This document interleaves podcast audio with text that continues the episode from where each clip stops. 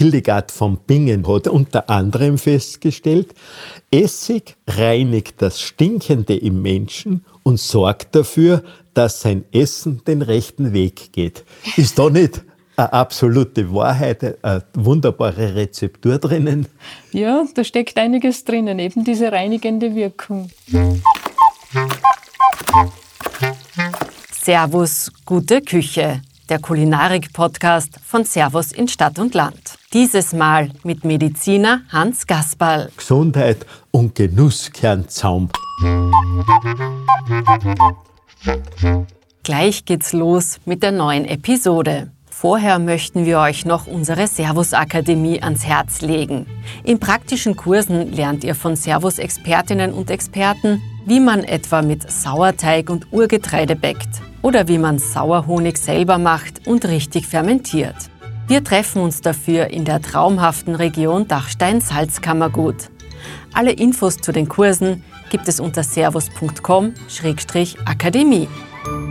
Ich möchte Sie recht herzlich heute begrüßen zu einem Podcast zu ganz einem besonderen Vorsorgemittel, Genussmittel, Heilmittel und zwar über Essig wollen wir sprechen. Und ich darf da mit der Frau Dr. Karin Buchhardt sprechen, die eine studierte Ernährungsberaterin ist, Lebensmittelkennerin wirklich vom A bis Z ist und vor allem eine sehr interessante Buchautorin ist. Und sie trifft immer ins Schwarze mit ihren Büchern, aber das liegt vielleicht in ihren Genen, wo sie ja früher als Schütze unterwegs war und auch in der Weise Karriere gemacht hat. Sie hat auch an einer Olympiade teilgenommen und jetzt sitzen wir da und können über Essig sprechen. Essig sauer macht lustig, ist ein altes Sprichwort und bitter macht wach. Da ist so viel Wahrheit dahinter. Und da möchte ich jetzt mit der Karin Buchhardt reden. Wie kommt es überhaupt zu einem Essig? Ja, hallo Hans. Ähm, schön, dass wir uns über den Essig unterhalten können, weil Essig ist eines meiner Lieblingsthemen und der saure Essig macht wirklich äh, lustig und zwar in der Art und Weise, dass er wirklich die, die Schleimhaut ein bisschen ansäuert und dadurch verändert er die Bakterien auf der Schleimhaut und das tut uns gut und dann sind wir besser drauf. Also es ist sogar physiologisch nachvollziehbar, äh, was da gemeint ist, wenn wir sagen, sauer macht lustig. Ja, und der Ausdruck kommt ja von Lust haben, von Gusto haben, von Appetit haben. Ich sage ganz bewusst immer, sauer macht lustig. Woher kommt denn das? Der Begriff Klust ist ein mittelhochdeutsches Wort und Klust heißt Gaumenfreude. Und Essig fördert natürlich unsere Verdauung, kann man sagen, vom Eintritt in den Mund bis zum Austritt. Ja, das kommt nur dazu, dass der saure Essig natürlich äh, den Speichel zieht und wir kriegen dann Appetit und das Essen schmeckt uns besser. Sauer ist ja eine eigene Geschmacksrichtung und das kann einfach kein Zufall sein.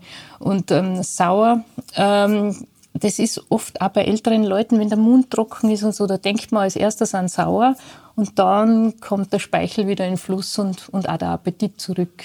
Ja, man verwendet ja Essig als Appetitmacher, wenn man es so bezeichnen will, indem man unter Umständen Essigwasser, jetzt einmal unter Anführungszeichen äh, gesagt, trinkt vorm Essen, unter Umständen zum Essen.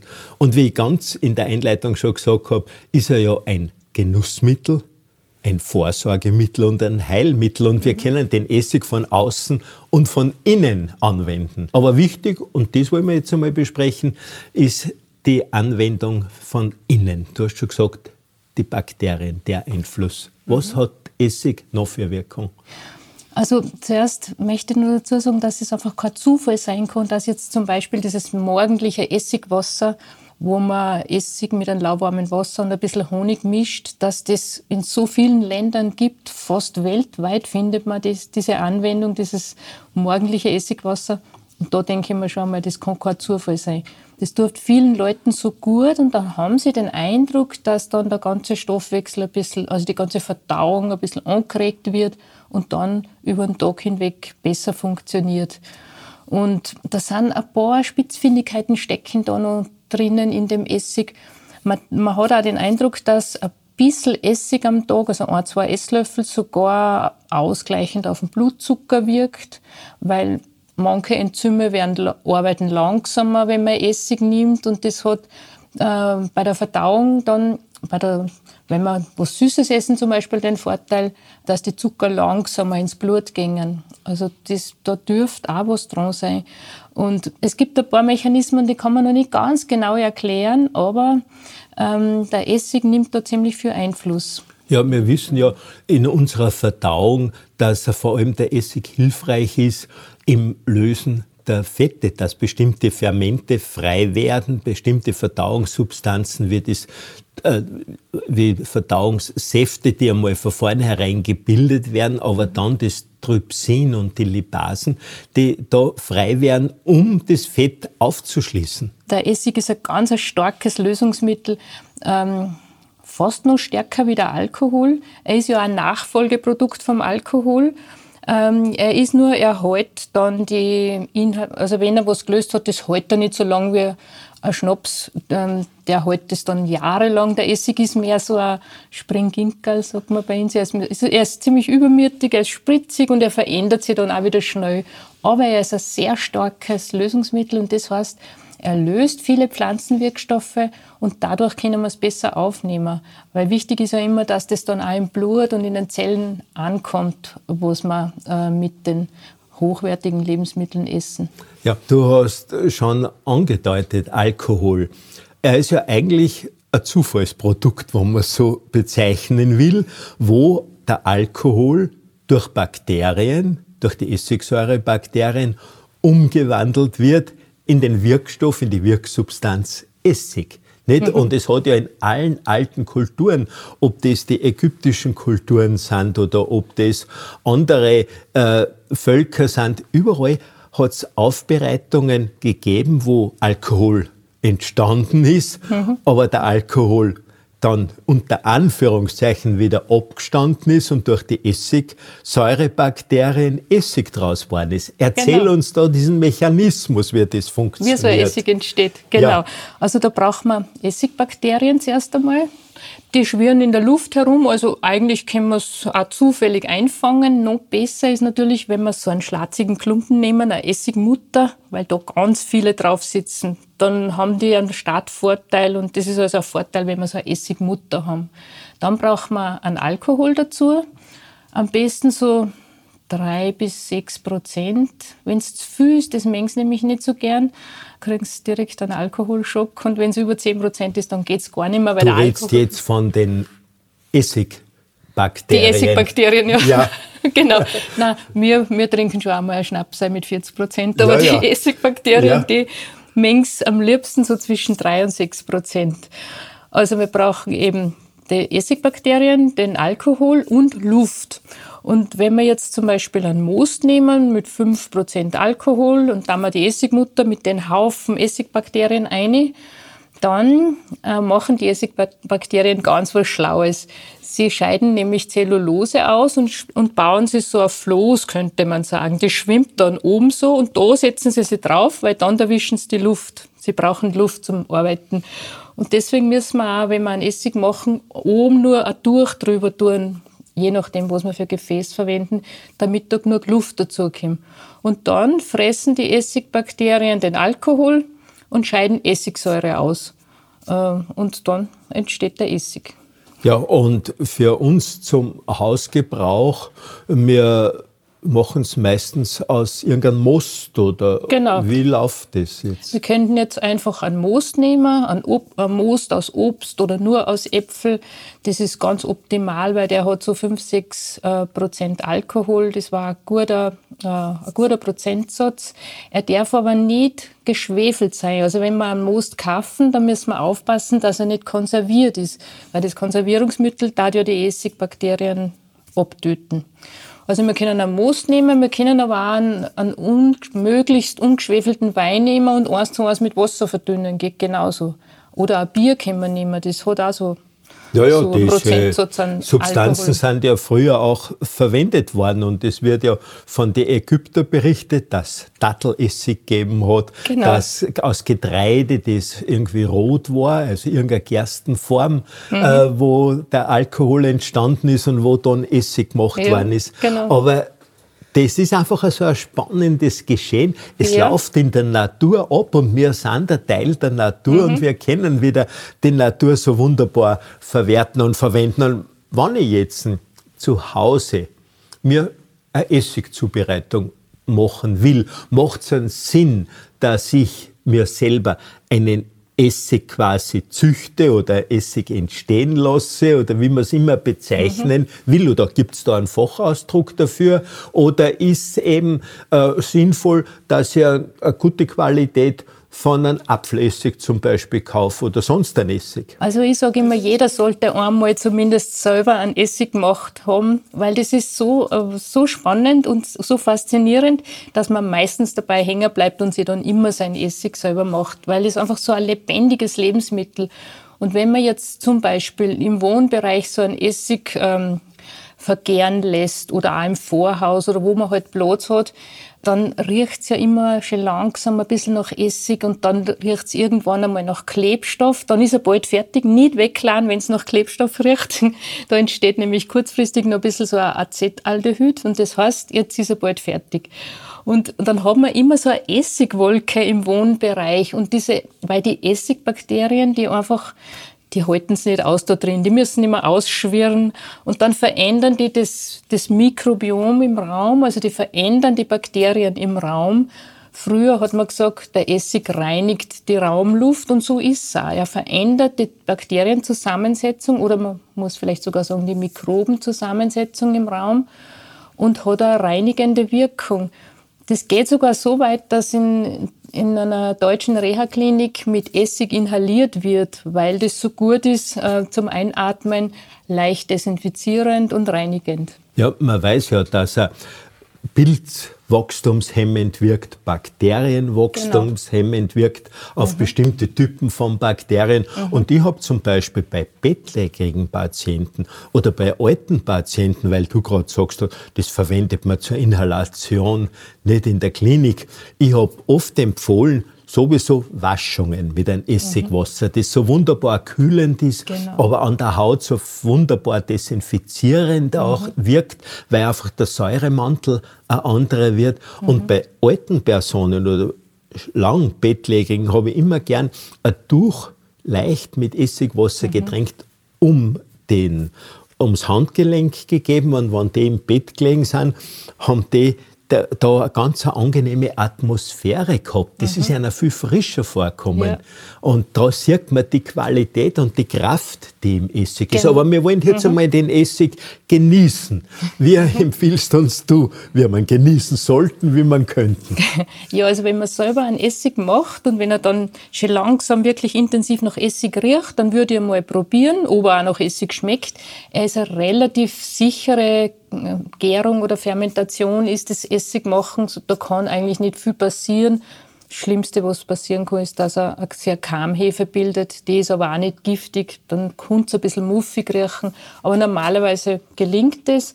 Und wenn er richtig nach Essig riecht, dann kann man abfüllen in der Flaschen, gut verschließen und dann hält er sich hervorragend. Also wenn er keine Luft hat, dann hält er sich auch sehr gut. Wann jetzt so ein Essig selbst erzeugt wird. Und mhm. du hast schon gesagt, die Bakterien arbeiten, bauen ein wunderbares Gerüst auf, die sogenannte Essigmutter. Kann ich eine Essigmutter auch kaufen oder muss ich da drauf warten oder wie ist das? Ja, der beste Fall ist natürlich, wenn die Nachbarin oder die Freundin eine Essigmutter hat. Ja. Also das ist auch so ein Thema, so, das ist was Lebendiges, das man weitergibt äh, im Freundeskreis und in der Familie. Aber es gibt inzwischen auch äh, Essigmanufakturen, die Essigmutter hergeben oder verkaufen und da kann man es auch erwerben. Also das findet man auch. Und sonst könnte man auch einen unerhitzten, also einen nicht pasteurisierten Essig einfach verwenden und dazu kippen, weil da sind ja auch noch ganz viele lebendige Essigbakterien drin. Dann funktioniert es auch.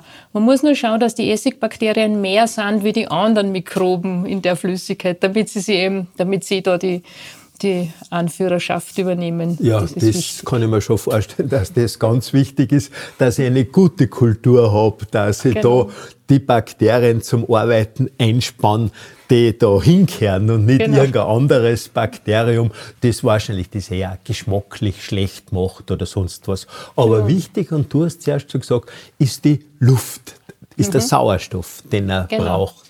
Früher hat man eh die Essiggärung gar nicht Gärung genannt, weil es ja im Vergleich zur Alkoholherstellung, da muss man ja die Luft ausschließen oder auch bei der Sauerkrautherstellung muss man die Luft ausschließen. Und die Essigfermentation ist einfach eine Fermentation mit Luft, also offen. Und die Luft spielt da eine große Rolle. Und ähm, die Essigbakterien, die haben es auch gern warm. Also es kann ruhig, man kann es ruhig im Wohnraum auch machen.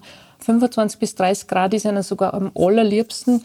Aber wenn man es jetzt im Vorhaus hinstellt, dann hat es vielleicht 15 Grad und es geht ein bisschen langsamer und möglicherweise wird es sogar aromatischer, wenn es langsamer geht. Also da spielen aber immer viele Einflüsse mit. Jetzt hast du zuerst gesagt, wir machen den selber.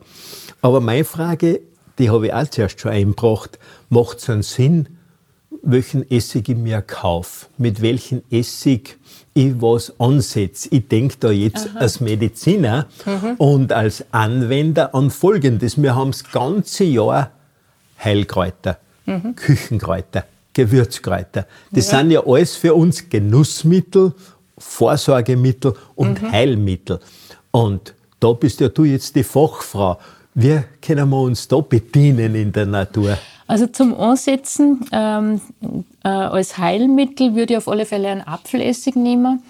Allein schon mal deswegen, weil der nicht mit Most abgerundet ist. Und wenn man, äh, die Weinessige sind meistens süß abgerundet, die schmeckt besser. Aber wenn da schon ein Most und Zucker herumschwimmt, dann ist die Auszugskraft nicht mehr so groß. Und der Apfelessig, der hat auch noch den Vorteil, dass der Most ja nur wenig Alkohol bildet, nur 5, 6 Prozent. Und dadurch nimmt man auch einen Teil von der Bakterienflora von der alkoholischen Gärung nimmt man mit in den Essig. Also die Vielfalt ist größer von den Mikroben.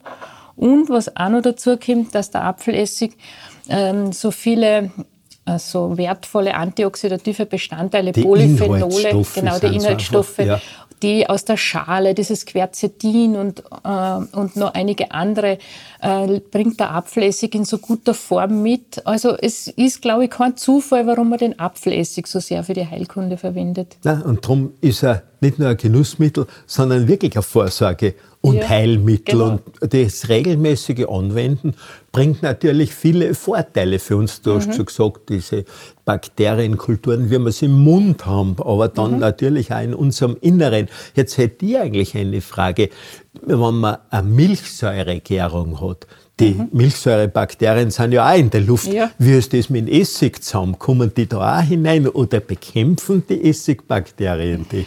Also im Essig sind einfach überwiegend Essigbakterien. Man hat kleine Kolonien von anderen Mikroben, aber es ist sehr, sehr Essigbakterien überschüssig und äh, die anderen kämen da mehr oder weniger zu kurz. Es ist auch so, dass die Milchsäurebakterien ja dann mit Luftausschluss und außerdem die Milchsäurebakterien, die fressen ja keinen Alkohol, sondern die wollen ja irgendwelche Zucker oder Kohlenhydrate haben. Ja. Äh, und daher fühlen sie die da auch nicht so wohl. Also drinnen. können auch gar nicht so gedeihen. Na, genau. Jetzt sind wir über das ganze Jahr im Gedanken, was wir ernten im Garten was im Frühling wächst, was rauskommt. Was für Empfehlungen gibst uns du da? Geschmacklicher Art, gesundheitlicher Art? Also wir können gleich im Frühling anfangen mit der frischen, zum Beispiel die frische Löwenzahnwurzel, solche bittere Bestandteile Frühlingskräuter in Essig ansetzen. Da kann man einfach gleich die frischen Kräuter ansetzen und das ist gar nicht so tragisch, auch wenn man ein bisschen Feuchtigkeit mit einbringen würde, ist gar nicht empfindlich. Einfach die frischen Kräuter schneiden oder anquetschen, vielleicht ein bisschen zerkleinern und mit Essig übergießen. Ich mache auch gern so einen Jahresessig, dass ich halt zu Ostern anfange und immer wieder was dazu tue und zum Schluss sogar Früchte und alles, was so der Garten hergibt. Und dann entsteht ein ganz harmonischer, vielfältiger Essigauszug, den man dann verwenden kann. Den verwende ich dann kulinarisch hauptsächlich. Aber man kann natürlich auch ganz gezielt ähm, zum Beispiel verschiedene Bitterkräuter ausziehen und so einen bitteren Essigauszug machen, der dann unseren Stoffwechsel und Kreislauf anregt und aktiviert. Ja, und da ist ja wieder der zweite Satz, äh, sauer macht lustig und bitter macht wach. Mhm. Eine besondere Wirksamkeit, ja. wie du es gerade angedeutet oder angesprochen hast, im Rahmen der Entgiftung der Leber. Mhm. Weil da passiert schon allerhand. Wenn ich die Bitterstoffe jetzt hineinbringe, dann ist einfach die Produktion der Galle schon wieder vermehrt. Mhm, und genau. das sind alles Vorteile. Und wenn ich meine Leber verwöhne, na dann bringe ich ja dem Körper was Gutes. Und die Leber ist ja ein sehr gutmütiges Organ, hat es aber in anderer Hinsicht sehr gerne, dass verwöhnt wird. Wenn man jetzt an die verschiedenen Kräuter denkt, Bitterstoffdrogen, vielleicht auch Schleimdrogen, was bringt da jetzt uns einen besonderen Geschmack oder eine besondere Hilfe? Also ich würde bittere Pflanzen verwenden, also angefangen vom Löwenzahn, der ja, wo man ja sagt, der bringt so alles in Bewegung, der regt den Gallenfluss so gut an und die, die Durchblutung der kleinen Gefäße. Und dann ähm, bittere Pflanzen ähm, wie Salbei oder Schafgarbe und wenn wir in die Küche gehen, dann findet man da ähm, auch Ingwer und Galgant, also so Gewürze, die man gut dazu verwenden kann. Und immer auch ein bisschen was, was die Verdauung entspannt. Das heißt Kümmel, Fenchel. Wer Kümmel mag, kann Kümmel dazu nehmen. Wer noch so ein bisschen mehr Stimmungsaufhellendes haben will, vielleicht eher einen Fenchel, der ist kummeriniger. Und äh, so hat man dann ähm, bitter und, und verdauungsentspannende Zutaten. Dann also ist krampflösende eigentlich ja, genau. Sachen, wenn man mhm. so bezeichnen will. Und dennoch Gallefluss ja. fördernde Mittel, genau. Die das und, sind. Und dann ist das Ganze bitter und sauer. Und dann kann man das natürlich, wenn man es dann nach zwei Wochen vielleicht abseit, doch mit ein bisschen Honig abrunden, weil dann ist bittersüß und süß-sauer, also bittersüß-sauer. Und das ist dann vom Geschmacklichen her etwas, was wir lieben. Also das sind dann so Geschmackspaare, die wir sehr gern haben. Und so, dann entsteht so ein Sauerhonig sozusagen und den können wir zum Abrunden von Soßen und Suppen verwenden, für einen Salat, für Salatdressing aber wir können ihn auch einfach mit viel Wasser verdünnen und dann haben wir ein erfrischendes, bitter-süß-saures Getränk, das ähm, zunehmend beliebt ist. Ja, also ein Genussmittel, das Appetit eigentlich macht und die Verdauung fördert. Also wir haben ja da gleich drei Trümpfe in der genau. Hand. Das und, ist eigentlich fein. Und ohne Alkohol sogar. Ja, also wenn wir jetzt so von Prozenten reden, ist der Essig definiert, wie viel Prozent Essigsäure da drinnen ist. Gibt es da vom Lebensmittelgesetz her irgendeine Definition? Wenn man verkaufen will, dann muss 5, 6 Prozent Essigsäure drin sein. Wenn man selber macht, dann erreicht man oft eher geringere, vielleicht 4,5 bis 5 Prozent. Ich finde aber, dass das eh vollkommen reicht, weil es kann ruhig ein bisschen milder sein. Halten tut er sowieso ab 3 Prozent gut. Und deswegen finde ich das auch immer recht angenehm. Der selber gemacht ist ein bisschen milder. Und wenn man dann noch ein bisschen stehen lassen in der Flasche, dann wird er nochmal harmonischer. Dann ist er, dann ist er nämlich nicht mehr ganz so stechend. Am Anfang ist es ja so, dass die Essigsäure so in die Nasen sticht und ja. das von vielen Leuten eher als unangenehm empfunden wird. Und dann wird er harmonischer, wenn man ein bisschen zur Ruhe kommen lässt. Wenn ich jetzt äh, Essig für mich zubereitet habe oder auch, dass ich Kräuter hineingeben habe, was äh, ist dann die Dauer dieser Haltbarkeit von so einem Produkt? Also der Essig pur hält jahrelang. Wenn er ohne Luft gut verschlossen gelagert wird, hält er wirklich sehr, sehr lang. Wenn man Kräuter äh, oder Gemüse, Obst auszieht im Essig, dann ist der Essig sehr schnell. Also die Essigsäure, die ist ganz rasant beim Ausziehen, das geht relativ schnell in ein, zwei Wochen. Aber die Inhaltsstoffe werden dann nicht so lang gehalten. Da würde ich sagen, so ja, sechs bis acht oder zehn Monate, ähm, vielleicht auch ein Jahr. Das hängt jetzt davon ab, welche Inhaltsstoffe das man haben will. Aber da äh, verändert sich der Essig dann viel mehr, als wenn man im Alkohol was auszieht. Ja, also so ist er ein wunderbares Genussmittel, das man ja als Geschenk dann mitbringen kann, wenn man genau. zum Beispiel wo eingeladen ist. Aber ich hätte zuerst noch eine Frage zu dem Kümmel und Fenchel Tut man das als ein Ganze hinein oder wie, wie ist das? Oder zerstößt man das wie beim Tee? Das sind also die, ja, botanisch genommen sind es die Früchte, aber wir sagen halt immer Samen dazu, ja. die Kerneln. Ja. Die zerquetscht man am besten ein bisschen. Ähm, also ein bisschen anquetschen, anmörsern ist vielleicht vom Vorteil. Aber der Essig ist so rasant beim Ausziehen, dass, dass man es auch alles so ganz rein kann. In der Geschichte finde ich es ja so spannend, dass der Essig als Zufallsprodukt der Natur ja entstanden ist ja. und durch fleißige Arbeit der Bienen ist Honig entstanden. Jetzt, wenn man beides da mischt, das ja. hat ja auch einen ganz einen besonderen gesundheitlichen Aspekt ja. und man spricht von Oxymel. Mhm. Was kannst uns du da als Ernährungswissenschaftlerin empfehlen? Also wenn man einen guten Gärungsessig und einen guten Honig mischt, dann mischt man zwei fermentierte Lebensmittel. Zwei fermentierte Lebensmittel mit einer Vielfalt an äh, Mikroben, an Mikroorganismen. Das ist schon mal der erste große, das erste große Plus. Und das hat man aber nur, wenn man wirklich einen guten, kaltgeschleuderten Honig vielleicht aus der Region nimmt und wenn man einen Essig nimmt, der nicht zum Schluss pasteurisiert worden ist. Und dann hat man dieses Säuerliche vom Essig, das also die Schleimhäute durchlässiger macht und aufbereitet für die Aufnahme von Pflanzenwirkstoffen. Und der Honig, der liefert viel freien Traubenzucker, viel freie Glucose. Und die Glucose hilft dann auch nochmal beim Aufnehmen von den Pflanzenwirkstoffen.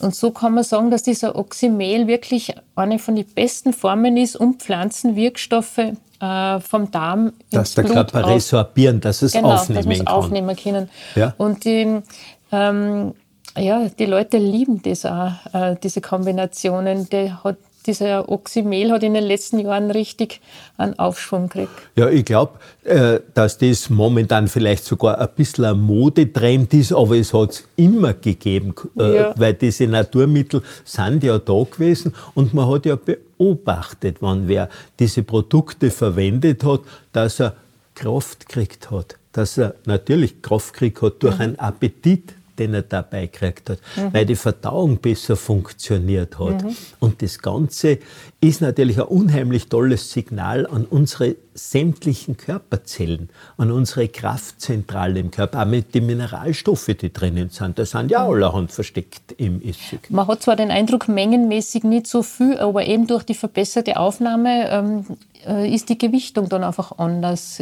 Mit den Produkten, die ich zusätzlich esse oder wenn ich einen ja. Salat aufnehme, dann habe ich da vielleicht die Chance, dass ich da die Wirkstoffe, die in einem Salat drinnen sind, die in einem Rettich mhm. zum Beispiel drinnen sind oder die in jeglichem Grünzeug oder in der Tomate mhm. drinnen sind, da können wir jetzt eine ganze Galerie ja. aufzählen, dass die dann besser zerlegt werden mhm. und besser aufgenommen werden. Ja. Und das ist eigentlich der Vorteil. Ja, genau. Da möchte ich vielleicht als Mediziner noch einen Tipp geben, wenn man in der Früh eine Spülung macht mit dem Essigwasser zum Beispiel, beziehungsweise dass man Oxymel aufnimmt, dass man nach dem Essen nochmal ordentlich mit klarem Wasser die Zähne spült. Gell? Weil mhm. das muss man schon sagen, die Essigsäure, die kann als Nebenwirkung an den Zähnen ein Aufweichen der Oberfläche machen. Das wollen wir ja wieder verhindern. Wir wollen eine gesunde Mundflora, aber wir wollen auch gesunde Zähne. Und darum soll man gerade, wenn man Oxymel verwendet, wirklich an das Spülen denken. Das erscheint mir ganz, ganz wichtig. Ja, auf alle Fälle.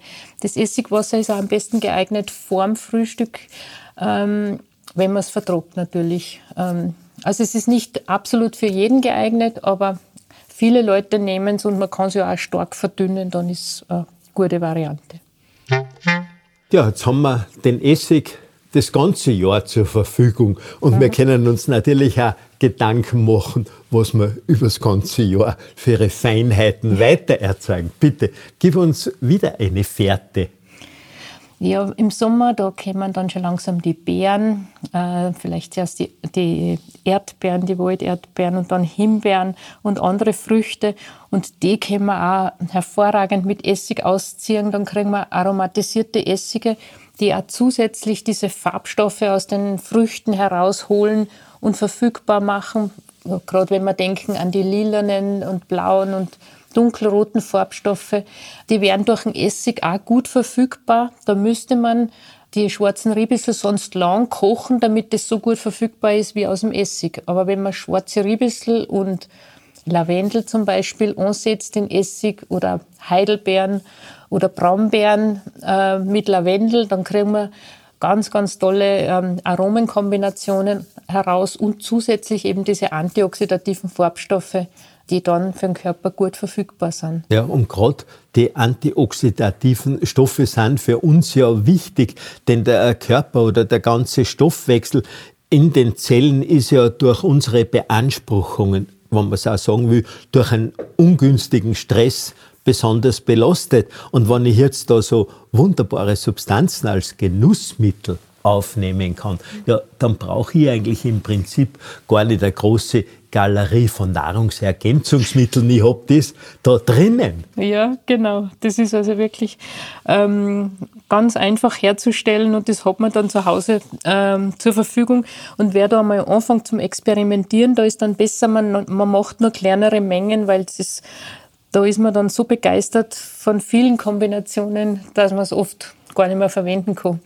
Aber man kann es ja immer, wenn was überbleibt, auch noch äh, für Bäder und für Waschungen verwenden. So gesehen ist ähm, ein Essig, äh, also wenn er kulinarisch überbleibt, kann man immer noch vielfältig anderwertig verwenden. Ja, das ist ja das Schöne, äh, dass man wirklich den Essig als Kosmetikum, grob gesagt, ja, verwenden kann, genau. wenn ich Hautprobleme habe, ja. wenn ich Haarprobleme mhm. habe.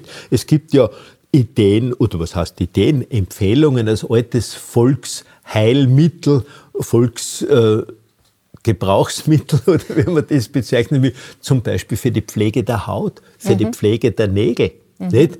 Und ich habe sehr gern empfohlen in der bäuerlichen Bevölkerung, die so schrundige Hände oft vor dem Arbeiten gehabt haben oder schrundige Füße, Fußsohlen gehabt haben, dass ich da Essig und Olivenöl in einer bestimmten Mischung denen mhm. empfohlen habe, mhm. dass man sie nach einem Bad oder zwischendurch einschmiert ja. und eventuell als desinfizierendes, als heilendes Mittel den Thymian, Thymian in mhm. irgendeiner Aufbereitung dazugegeben hat. Wie siehst du das?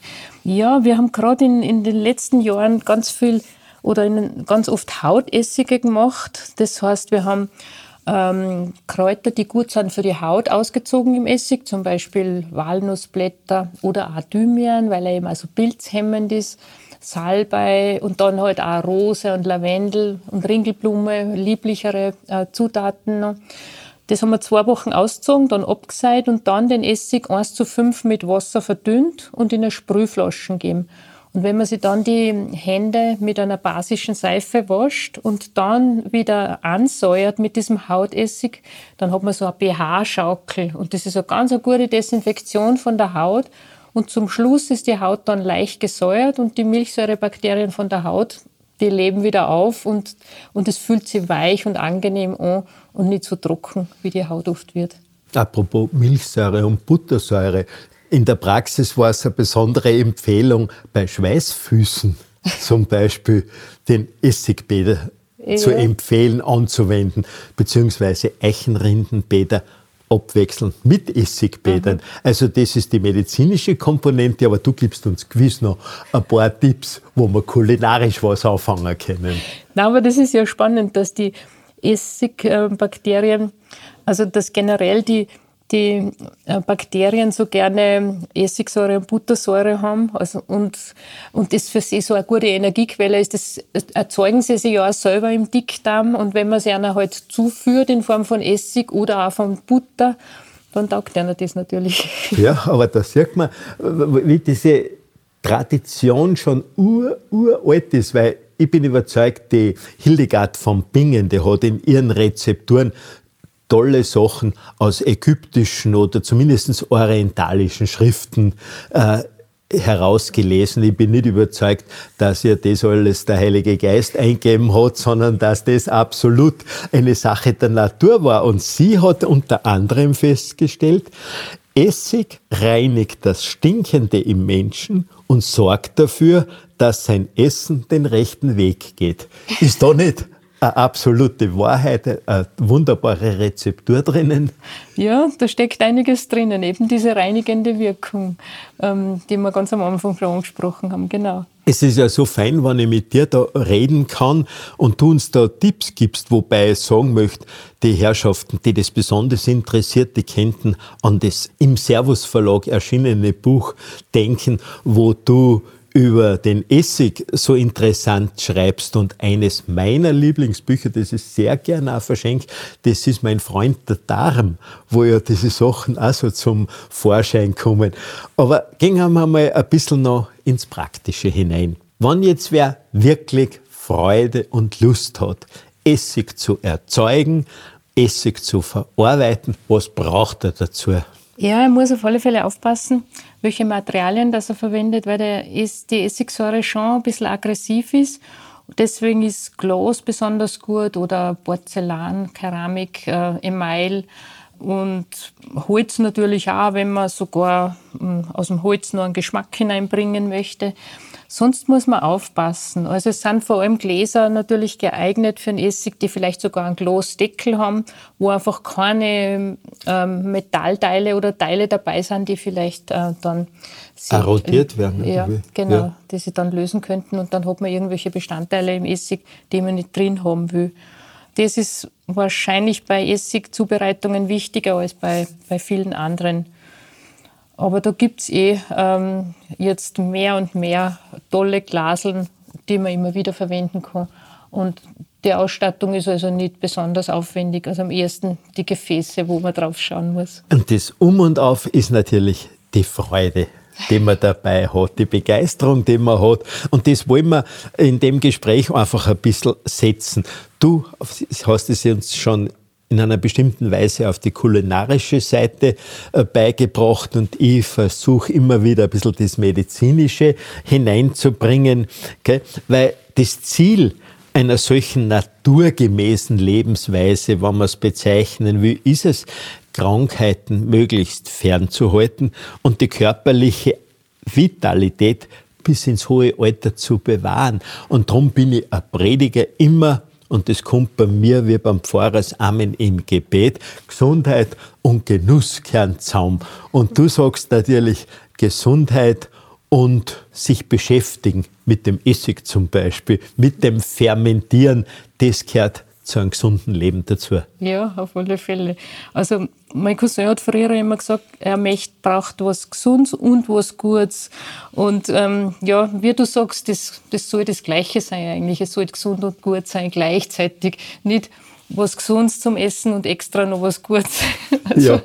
Das kann durchaus gleichzeitig sein. Und, die Essige, die Qualitäten von Essigen. Man weiß heutzutage auch viel mehr, wie, wie das äh, fermentieren muss und wie er dann schmecken muss. Und wir, deswegen kriegen wir ja auch viel feinere Geschmäcker heraus, sodass das Heilmittel dann auch wirklich, wirklich ein Genuss sein kann.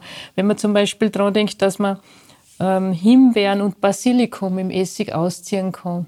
Also das ist eine ganz tolle Kombination, schmeckt hervorragend und hat immer noch die guten Eigenschaften von vom Essig und zusätzlich auch noch die Schleimstoffe von den Himbeeren und vom Basilikum, die Wirkstoffe. Oder wenn man jetzt nur ans Kulinarische denkt, dann kann man auch ähm, verrückte Kombinationen oder ungewöhnliche Kombinationen nehmen, wie Tomaten und Zimt zum Beispiel, passt sehr gut zusammen. Oder Ingwer und Wacholderbeeren passt ganz gut zusammen. Es ist auch wieder ein bitterer äh, Essig, der dann wieder aktiviert und genauso seine Wirkung hat. Jetzt haben wir schon allerhand erfahren, was wir so übers Jahr machen könnten.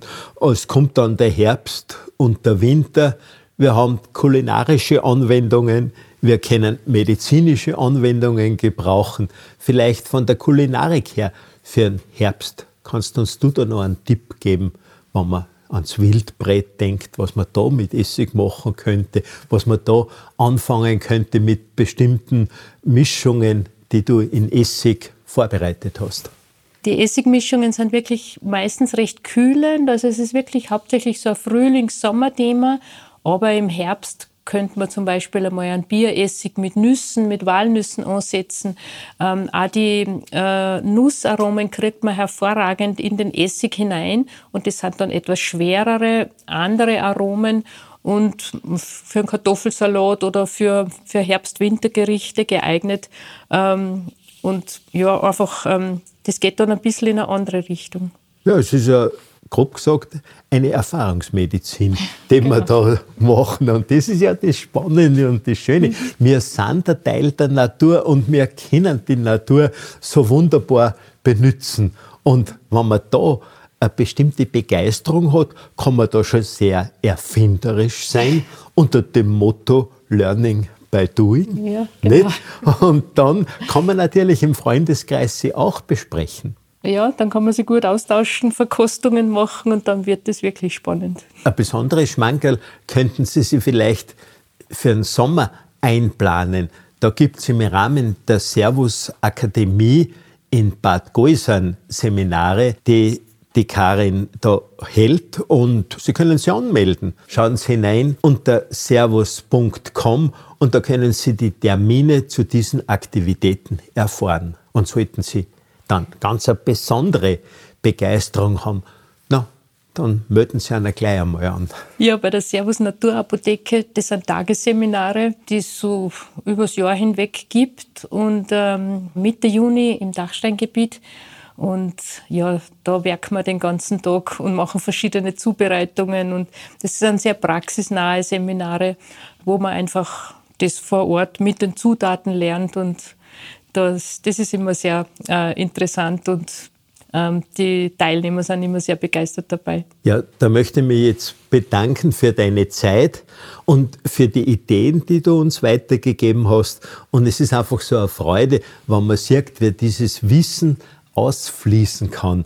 Und dieses Ausfließen und diese Begeisterung, die möchte ich Ihnen weitergeben. Und vielleicht schauen Sie in eines der Bücher von Karin Buchert hinein. Sie haben ganz einen großen Gewinn dabei. Ja, danke Hans für die nette Unterhaltung. Vielen Dank fürs Zuhören.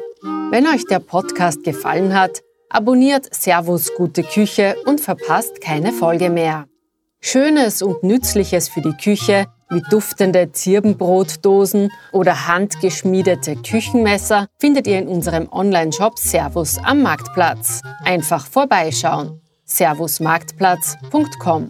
Werft auch einen Blick in das Servus-Magazin. Darin gibt es jedes Monat regionale und saisonale Rezepte aus dem Alpenraum zu entdecken. Bis zum nächsten Mal. Euer Servus.